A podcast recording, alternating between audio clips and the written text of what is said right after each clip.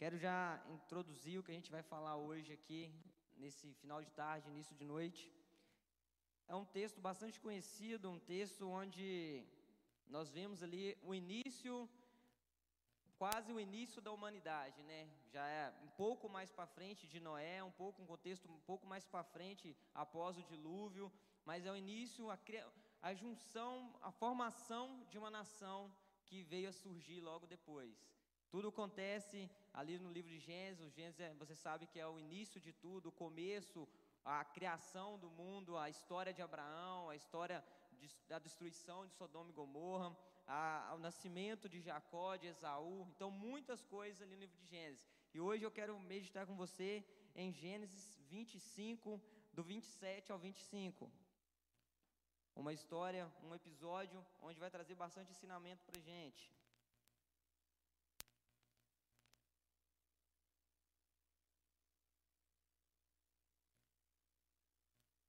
Gênesis 25, do 27 ao 34, versículos 27 ao 34. Amém? Fala assim: Esaú vende o seu direito da primogenitura. Cresceram os meninos, Esaú tornou-se perito caçador, homem do campo. Jacó, porém, era homem pacato e morava em tendas. Isaac amava Esaú, porque se saboreava da sua caça. Rebeca, porém, amava Jacó. Jacó tinha feito um ensopado quando Esaú, exausto, veio do campo e lhe disse: Por favor, me deixe comer um pouco da, da coisa vermelha, essa coisa vermelha aí, pois estou exausto. Por, por isso deram-lhe o nome de Edom. Jacó respondeu: Primeiro me venda o seu direito de primogenitura. Ele respondeu: Estou morrendo de fome, de que me vale o direito da primogenitura? Então Jacó disse: Primeiro jure. Esaú jurou e vendeu o seu direito de primogenitura a Jacó. E Jacó deu a Esaú pão e o ensopado de lentilhas. Ele comeu e bebeu, levantou-se e saiu. Assim, Esaú desprezou o seu direito de primogenitura. Aí um episódio muito forte, um episódio interessantíssimo, se a gente for analisar ponto a ponto. Porque aqui a gente vê o desprezo de um filho. A, a mente de um filho, aqui nós sabemos, alguns historiadores falam que ainda era a juventude de Jacó, a juventude de Esaú. Eles ainda estavam com muitos pensamentos. Todo mundo aqui, falando para jovens, falando para adolescentes, nós sabemos que os jovens e adolescentes são um pouco assim, vai na impulsão, são um pouco exagerados. Eu me encaixo nesse, no, jovens, no jovem ainda, então eu também sou um pouco exagerado. A gente vê Esaú falando aqui que para que me servirá a primogenitura se eu vou morrer de fome? Ele não morreu. Quantas vezes nós falamos isso no nosso dia a dia também, né? Que algo vai nos matar. Quando, nossa, estou com muita fome, estou morrendo de fome. Então a gente vê esse exagero. Só que algo interessante aqui nesse contexto dessa história, que a gente vê que a família de, de, de, de Isaac já não estava tão organizada. A família já não estava tão estruturada. A gente vê que aqui no versículo fala aqui no versículo já, versículo 28, né, que fala que Isaac amava Esaú porque o saboreava da sua caça. Rebeca, porém, amava Jacó. Então tinha uma diferença ali, aquela diferença um pai ama mais um, a mãe ama mais outro. Aí um já se sentia menos amado que o outro. Mas a Bíblia não, não relata isso, não deixa isso muito claro. Mas a gente vê o contexto da história nos levando a perceber isso. Tanto que Jacó fica com ciúmes. Jacó já desejava aquilo que Esaú tinha, que era o, de, o direito da primogenitura, o direito que ia ser quando Isaac morresse. Quem tem irmão é, mais novo ou irmão mais velho, às vezes pode passar por isso também. Ah, nossa, meu pai lá gosta mais do meu irmão. Ah, gosta mais do mais velho, gosta do mais novo. Sempre a nós pensamos assim. Às vezes cria até esse contexto de, de, de um pouco de inveja, né? Fala, não, estou dando para ele, não está dando para mim. Agora nós estamos nessa fase da gravidez, da gestação, né? E a gente já percebe que o Brian já está um pouco assim, meio sabendo que está vindo outra pessoa, ele já está mais querendo atenção, já está um pouco mais puxando pro lado dele, fica toda hora chamando, se toda hora querendo estar junto com a gente. Antes já queria também, agora quer mais ainda, demanda mais.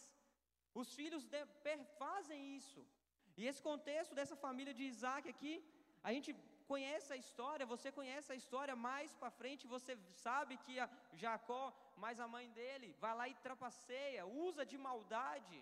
A gente pega esse contexto aqui, a gente acha que foi algo muito natural, algo muito que aconteceu normalmente. Eram os planos de Deus? Sim, eram os planos de Deus. Que Deus já tinha falado desde o início, que aquele que era mais jovem iria governar sobre aquele que era mais velho que aquele que era mais velho iria servir o que era mais novo. Então já era o plano de Deus que viesse a acontecer, mas nós não sabíamos como que seria a forma, talvez os planos de Deus era outro. A forma que Deus iria fazer que que isso acontecesse seria outra. Aí a gente vê uma oportunidade que Jacó teve. Jacó era oportunista. Jacó era um cara oportunista, porque na tradução mais próxima ao original, o, texto mais original, aqui nós lemos que, por favor, me deixe comer um pouco dessa coisa vermelha, essa coisa vermelha aí, pois estou exausto. Aí por, por, por isso deram-lhe o nome de Edom, versículo 30 que fala isso aí. Mas no contexto próximo, mais próximo ao original, fala que Esaú chegou com agressividade para Jacó. Esaú chegou como se fosse assim: ah, me dá isso daí, eu estou com muita fome, não vem fala nada não, não reclama não, me dá logo isso daí. Contextualizando, Esaú já chegou com um pouco agressivo. Esaú tinha tido um dia, um, tinha tido um dia de caça complicado, possivelmente. Então ele já chega faminto e Jacó enxerga essa oportunidade. Nós sabemos que na história, na Bíblia, o primogênito tinha muitos direitos. Muitos direitos. Direitos que poderia ter uma unção dobrada sobre a vida dele. O pai daria tudo em dobro para ele. Nós vimos é, na hora das bênçãos, Isaac abençoando os filhos. Ele entrega uma bênção determinada para cada filho. Ele entrega uma, uma coisa determinada para cada filho. Então, Jacó já percebia isso e já falou: Eu preciso ter algo diferente. Por mais que a minha mãe me ame, por mais que a minha mãe me dê atenção, não é o meu pai que está me dando muita atenção. Minha mãe não, minha mãe me abençoa, abençoa, mas a minha mãe não tem muito, muitas bênçãos para me dar. O meu pai Isaac tem muito mais. O meu pai Isaac pode, eu preciso ficar no lugar de Esaú. Eu preciso ocupar o espaço de Esaú. Aí nós sabemos que o contexto todo aqui nos leva a entender isso, que vem acontecer isso.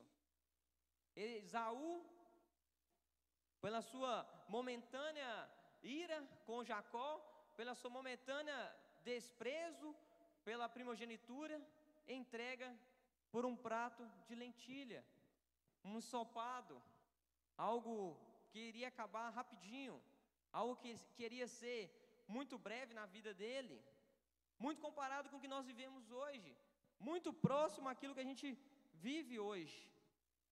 Já tinha uma divergência acontecendo dentro daquele lar. Já tinha uma divergência que vinha de anos. Uma divergência que já estava sendo trabalhada há muito tempo. Aí, esse contexto da primogenitura é interessante por causa que todos os filhos, mesmo sendo em Deuteronômio 21, 17, fala essa questão de dar, herdava o dobro da, da herança do pai.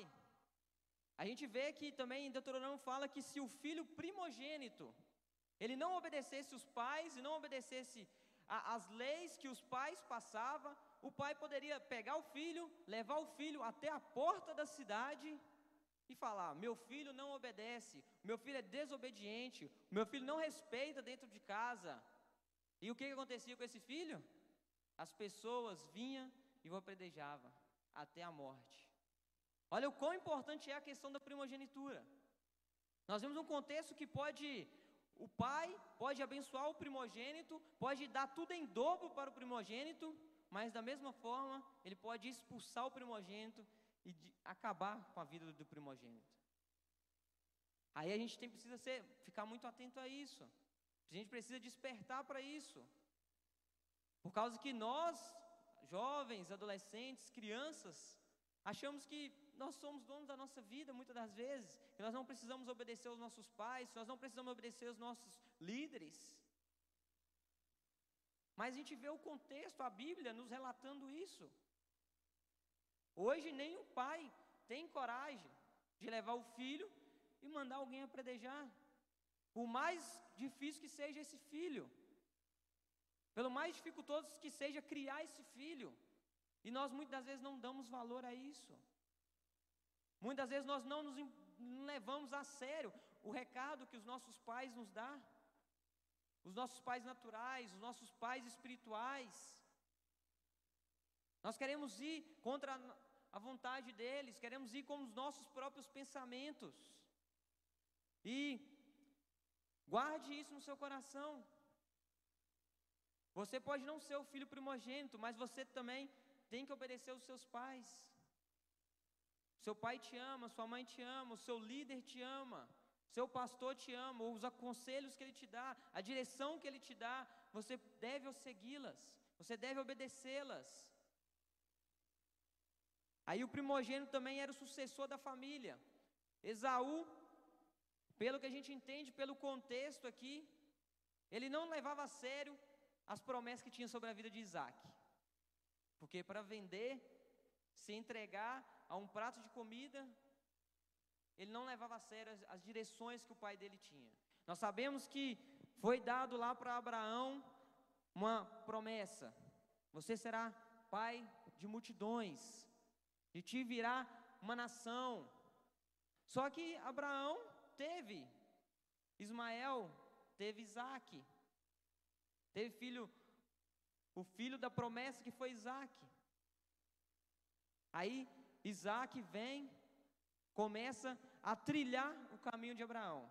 Ismael, nós sabemos que foi para outra direção, Ismael seguiu a outra, a outro rumo, não seguiu os ensinamentos do pai. Aí Isaac pega a promessa que era de Abraão, ele herda a promessa que era de Abraão, porque Abraão o abençoa, reconhece como primogênito, coloca ele para seguir, trilhar o seu caminho. E aí, através de Isaac, surge essa nação. Tanto que nós vemos que vem Jacó, Esaú, mas aí Jacó toma o lugar, pega, herda a primogenitura no episódio que a gente está vendo aqui agora. E mais para frente, depois de toda a dificuldade que Jacó passa, Deus muda o nome de Jacó. Muda o nome de Jacó. Se a gente for depois se você for ler mais para frente alguns capítulos para frente, Jacó sofre muito, mas aí o Senhor muda o nome dele para Israel. Israel, que aí vira uma nação. Que aí surge o povo onde a promessa lá para Abraão foi falada. Uma grande nação, pai de uma grande nação. Olha quanto tempo demora para que a promessa que foi feita para Abraão se concretizasse. Esaú, pelo nosso ponto de vista, pelo ponto de vista que o Senhor me revelou, Esaú não levava a sério essa promessa. Como que ele não sabia dessa promessa? Como que ele viveu a vida dele toda e o pai dele não contou para ele essa promessa? Isso com certeza era uma história que era contada na mesa inúmeras vezes. Aquela história que motivava, aquela história que levava eles a, a, a crer em Deus. Eles não tinham a mesma coisa que nós temos hoje, essa presença real do Senhor, essa atmosfera de adoração. Eles faziam um sacrifício, o Senhor vinha, pegava o sacrifício e ficava dias e dias sem falar nada, sem ministrar nada. Deus falava com Abraão, Deus caminhava lá, caminhou lado a lado com Abraão, o Senhor caminhou, deu direção, prometeu o filho, mas ninguém mais tinha visto, ninguém tinha certeza, mas acreditava pelas palavras. Então, essa história veio passando de geração em geração. Às vezes a nossa vida tem uma história que vem passando de geração em geração. Uma história que seus pais te contam, que os seus, te, seus avós te contam, de experiências com o Senhor promessas que o Senhor prometeu a eles, que pode vir a se concretizar em você, que pode vir se realizar através da sua vida. Você precisa crer e acreditar nisso. Que as promessas do Senhor passam de geração em geração. Que Deus é um Deus de geração. É um Deus geracional. É um Deus que vai dando sequência. Você está trilhando um caminho hoje que o seu filho pode trilhar daqui a 10, 15, 20 anos. Deus é um Deus de geração. Nós muitas vezes achamos que o propósito de Deus acaba, finaliza, quando uma pessoa se vai, quando uma pessoa deixa de estar congregando. Não, os planos do Senhor continuam. O plano de Deus vai muito além do que nós imaginamos. E o plano que Deus tinha para Jacó ia muito além. Jacó usou da esperteza, usou do oportunismo, porque o Senhor deixou. Porque se Esaú tivesse certeza de quem que ele era, do, do significado que a primogenitura era para ele naquele instante, ele não teria feito aquilo. Ele teria tratado seu irmão de forma melhor também. Ele teria chegado perto do irmão, falado, Jacó, estou com fome, quanto tempo vai demorar esse ensopado aí?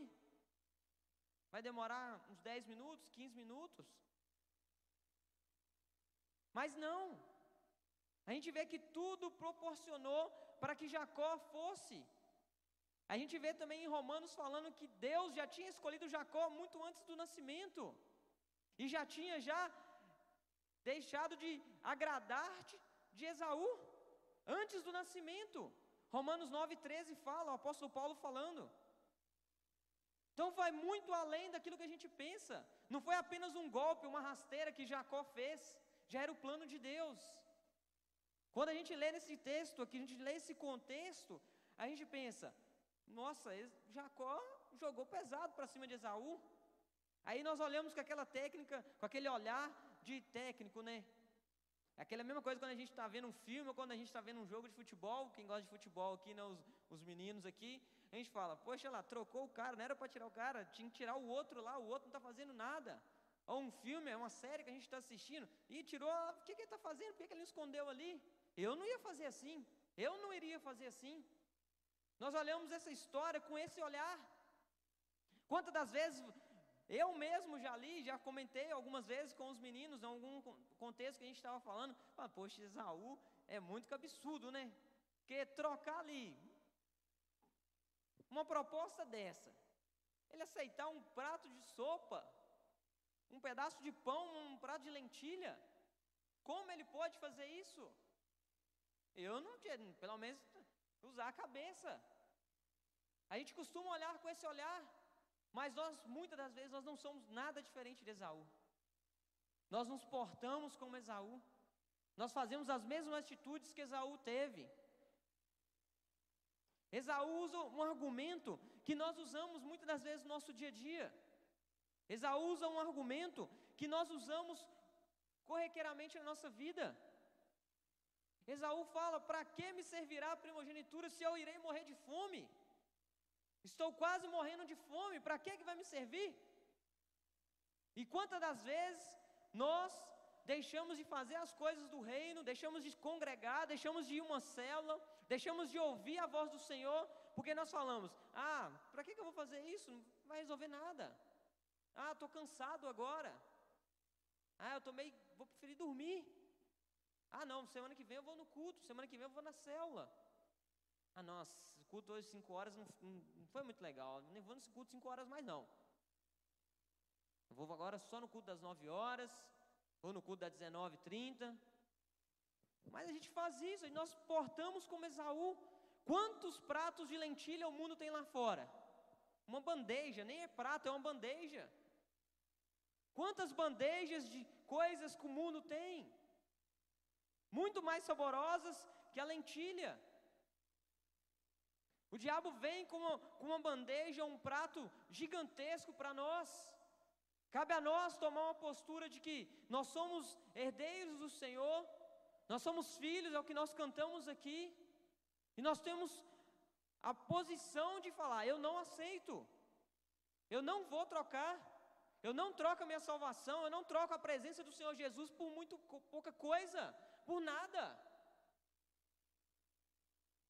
A gente está falando de, uma, de, uma, de, uma, de um episódio onde nós enxergamos que onde é uma pessoa que verdadeiramente queria fazer algo diferente.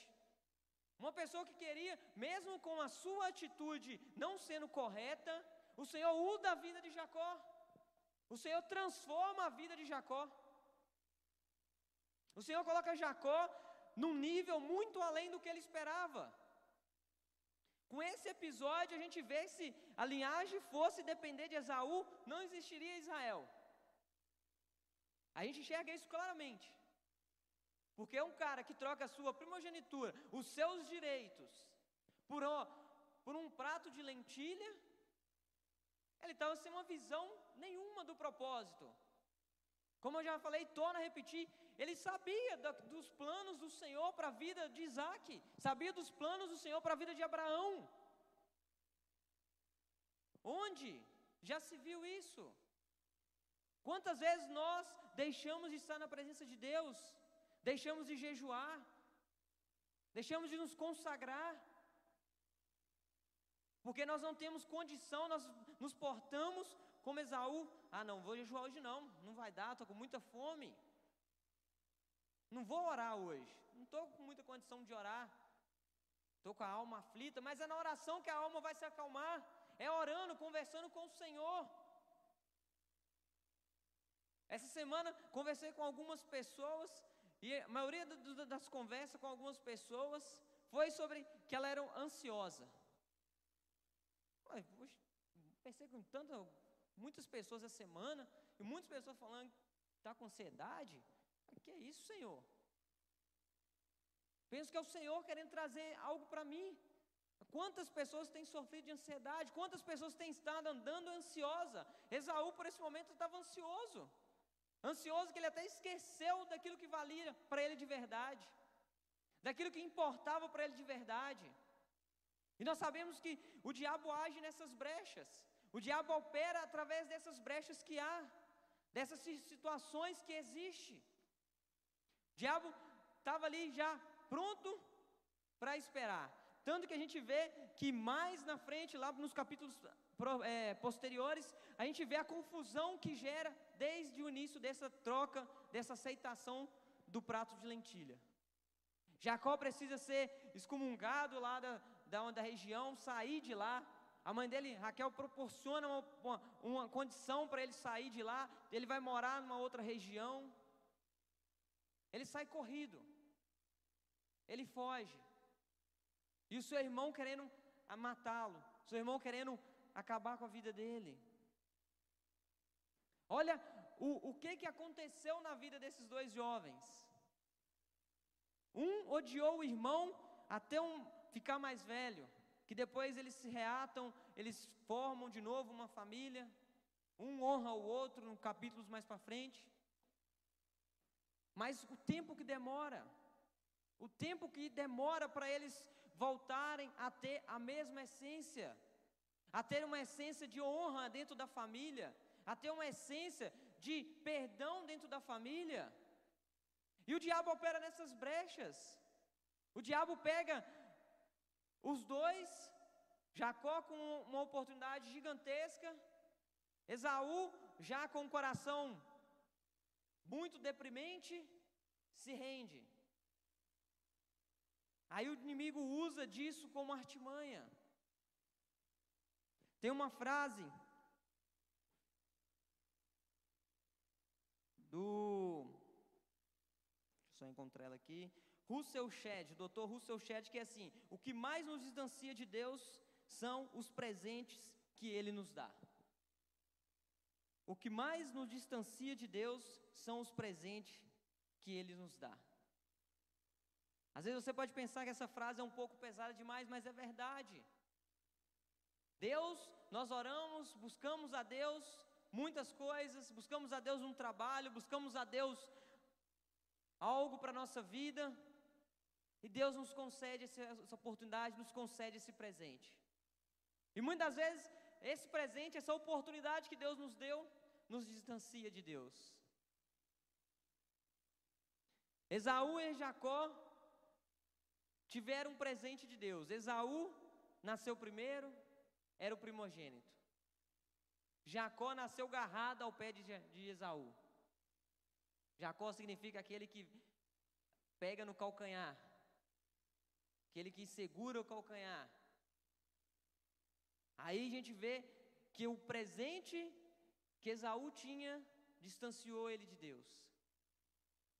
O presente que ele tinha na, na vida dele distanciou ele de Deus.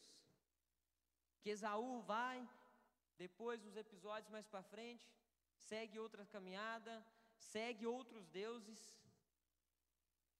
amonta para ele uma, um império também, alguns servos, algumas servas, uma boa criação, mas não segue o caminho do Senhor verdadeiramente. Ele se corrompe, ele se deixa levar. Às vezes pode ter um presente na sua vida que tem te afastado de Deus. Às vezes pode ter algo na sua vida que tem te tirado, que tem te distanciado da presença do Senhor, que tem deixado você desanimado de estar presente aos cultos, de estar participando de célula, de estar vivendo momentos com o Senhor. Você acha que o prazer maior está nas coisas? Você acha que o prazer maior está naquilo que o Senhor te presenteou? Mas nessa tarde, nessa, nesse início de noite, quero falar com você. Tire esses presentes da sua vida. Volte para a vontade do Senhor. Se renda à vontade do Senhor. Olhe o que, que tem sido, que empecilho na sua vida, aquilo que tem te atrapalhado, aquilo que tem feito você andar um pouco distante da vontade do Senhor. Nós precisamos reavaliar as nossas vidas, precisamos reavaliar aquilo que nos importa, aquilo que tem sido de primeiro lugar na nossa vida, aquilo que tem sido é, o primordial na nossa vida. O que que esse texto, o que que esse texto simboliza para os nossos dias de hoje? O que que esse texto traz para os nossos dias de hoje? Ele traz que a gente troca a bênção do Pai, que é para a eternidade, por algo passageiro. A gente troca. A gente deixa. Nós procrastinamos. Nós negligenciamos. Nós vamos indo, vamos deixando, vamos caminhando. Ah, não, isso daqui eu resolvo depois. Essa área aqui eu vou resolver depois. Ah, não, depois eu converso lá com o meu líder. Ah, depois eu falo dessa situação que eu tenho vivido. Essa situação complicada que eu tenho compartilhado na minha vida. Coisas passageiras têm nos distraído. Coisas passageiras têm nos levado a viver uma vida natural. Coisas passageiras têm nos levado a estarmos sentados muitas vezes dentro de uma igreja, sentados muitas vezes ouvindo uma pregação, mas não conectados de verdade no reino. Coisas passageiras têm feito isso. Nós sabemos que o próprio nome já fala, passageiro, aquilo que vai passar. Mas eternidade, aquilo que nós vamos viver eternamente. Tudo vai passar. Mas a volta do Senhor ainda vai acontecer e nós vamos viver com Ele eternamente. Isso que nós temos aqui hoje vai passar. O que nós vivemos aqui hoje vai acabar. Os problemas momentâneos que nós temos aqui irão se findar. Nós vamos ter uma vida plena no Senhor. Mas se nós vamos querer viver como Esaú, trocando as nossas bênçãos por qualquer coisa, nós não vamos viver bem. Nós não vamos viver coisas boas. Nós, nós, não vamos viver a vontade do Senhor. Nós vamos enxergar apenas aquilo que nos agrada, que foi o que Esaú enxergou. Esaú enxergou aquilo que para ele mais importava naquele momento. Esaú enxergou aquilo que para ele, ao ponto de vista dele, iria transformar a vida dele. E quantas vezes nós enxergamos alguma coisa e pensamos: não, isso vai mudar a minha vida. Ah, esse emprego vai mudar a minha vida. Ah, esse curso vai mudar a minha vida. E não muda. Porque nós não pedimos direção ao Senhor. Nós não entregamos ao Senhor. Nós desprezamos aquilo que o Senhor muitas vezes nos dá também, invertendo os casos. Ah, o Senhor te proporciona uma oportunidade de emprego, você fala, ah, não, vou rejeitar essa, essa eu não quero não, vou pegar uma melhor. Nós vemos dois pontos de vista nessa história: aquele que enxergou a oportunidade e aquele que desprezou o momento, desprezou aquilo que era de valor. Duas posições, duas visões diferentes. É um rico e vasto entendimento nessa, nessa passagem. Porque poucos versículos, mas de muito aprendizado. Nós podemos aprender com os dois pontos de vista. Nós podemos ser ativos e corajosos, assim como Jacó, que abraçou a oportunidade que tinha em sua frente, porque foi proporcionado pelo Senhor, ou nós podemos ser como Esaú, que despreza a oportunidade, aquilo que ele tinha na vida dele que era de mais valor. Qual que nós vamos querer ser? Aquele que despreza aquilo que mais importa, o que mais importa para você é o Senhor hoje. Aquilo que mais importa para você é o Senhor Jesus Cristo. Você vai desprezar o Senhor? Ou você vai aproveitar a oportunidade para falar do Senhor para as outras vidas? Para falar do amor de Cristo para as outras vidas? Esaú poderia falar: Não, isso aqui é isso, rapaz, você está querendo pegar a minha primogenitura? Não, isso aqui não, é minha, é o que eu carrego, eu vou ser o líder dessa família. Eu vou carregar os sonhos do nosso pai, do nosso avô, eu. Eu vou fazer isso. Mas não foi a postura dele, não foi a atitude dele. Qual tem sido a sua atitude? Como você tem se portado? Quando Esaú entregou a sua primogenitura, ele rejeitou muitas coisas. Ele rejeitou a Deus, a família, aos valores mais nobres, e ele foi rejeitado também. A história de Esaú é triste. É triste, mas é verdadeira, e nós passamos por isso. Muitas das vezes nós passamos por isso. Nós rejeitamos a Deus, a família, as coisas mais nobres que o Senhor nos dá, É uma palavra de despertamento. Uma palavra da gente acordar. Será que eu tenho rejeitado Deus? Será que eu tenho rejeitado a minha família? Será que eu tenho rejeitado as coisas nobres que o Senhor tem me dado? Nós estamos falando do sacrifício de Jesus. Nós estamos falando do peso daquela cruz que ele carregou. Nós estamos falando dos açoites que ele levou. Nós estamos falando daquela lança que foi colocada na costela do Senhor. Nós desprezamos isso. Nós não nos portamos como primogênito do Senhor. Nós não nos portamos como filhos do Senhor, que temos direito, somos coerdeiros juntamente com Cristo, que a palavra do Senhor nos fala. Nós desprezamos isso. Nós não honramos a nossa família, nós não honramos os nossos pais, os nossos líderes. Mas é uma tarde da gente voltar para a vontade do Senhor, para a gente voltar, ingressar e caminhar novamente, trilhar um novo caminho. É uma tarde da gente parar, pensar e analisar: será que eu tenho rejeitado o Senhor? Será que eu tenho deixado de lado aquilo que mais importa para mim, que é o Senhor? Será que eu tenho trocado a vontade do Senhor pelas minhas vontades? Será que eu estou sendo exagerado assim como Esaú foi, falando que eu vou morrer, que eu vou me desfalecer? sendo que o Senhor está cuidando de tudo,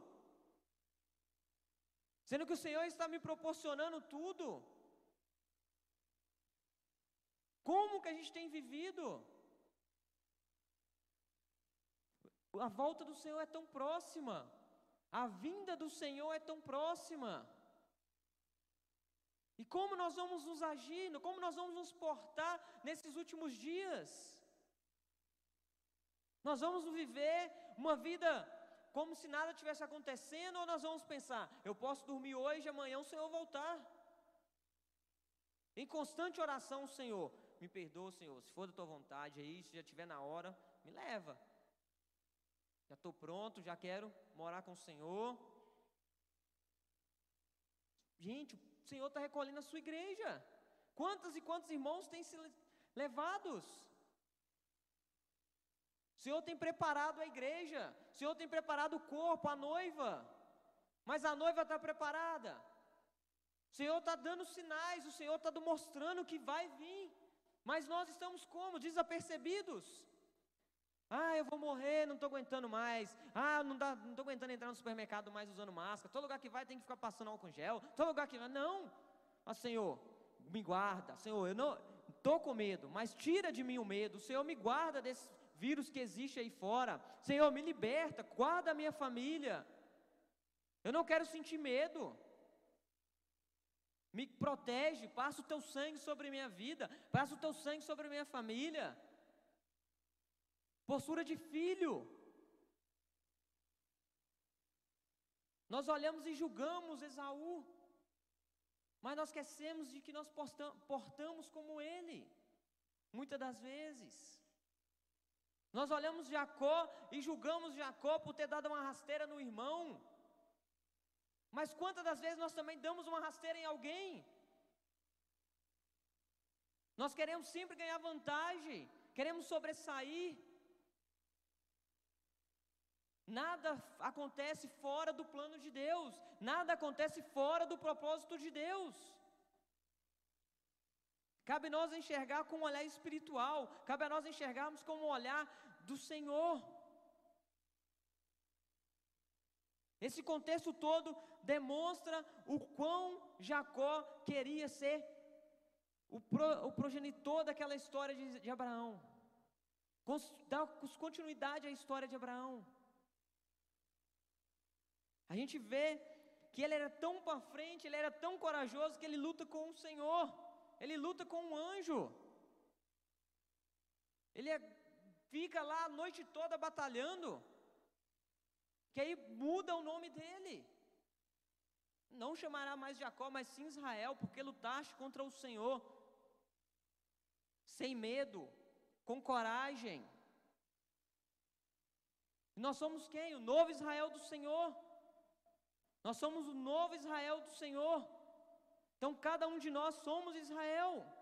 Cada um de nós precisamos ter essa coragem, precisamos ter essa ousadia. Jacó estava fazendo algo que, sim, ao nosso ponto de vista, ao nosso entendimento, é uma passar rasteira. Mas ele era corajoso, destemido. Ele tinha certeza de que, daquilo que ele queria. Ele tinha certeza daquilo que ele almejava. Ele tinha certeza daquilo que ele queria para o futuro dele. E nós vemos hoje muitos jovens, muitos adolescentes, muitos adultos com incertezas. Ah, faz a célula lá. Ah, louva lá, entra no ministério de louvor, entra no curso lá. Ah, não, não vou não, né? Não dou conta não, já faço muita coisa. Toma postura, cria coragem, fala, não, eu vou fazer. Vou mover aí o que der para mover para mim poder participar disso. Ah, vou ter que pedir minha mãe, vou ter que lavar lá, ajudar minha mãe a lavar vazio, vou ter que. Ah, faça lá. Mas tenha coragem para coisas boas, coisas que vão te acrescentar, coisas que irão mudar a sua vida. Tenha coragem. Coisas que vão te impulsionar, coisas que vão te levar além. Tenha coragem. Não fique parado. Não fique só parado achando que está bom. Queira crescer. Almeje coisas. Almeje o seu futuro. Queira ser diferente. Queira dar continuidade aos planos dos seus pais. Queira dar continuidade ao, plano do Pai divino. Queira fazer o ID, queira fazer a vontade do Senhor. Vá pelas nações pregando. A gente precisa ter cuidado porque o diabo usa disso para nos tirar do foco. Essas brechas, essas oportunidades, essas é, direções que muitas vezes parecem boas, o diabo usa para nos tirar do foco. A oportunidade estava ali. A gente sabe, a gente leu mas tirou do foco verdadeiro que era o Senhor. Distanciou os irmãos, distanciou a família, distanciou o lar.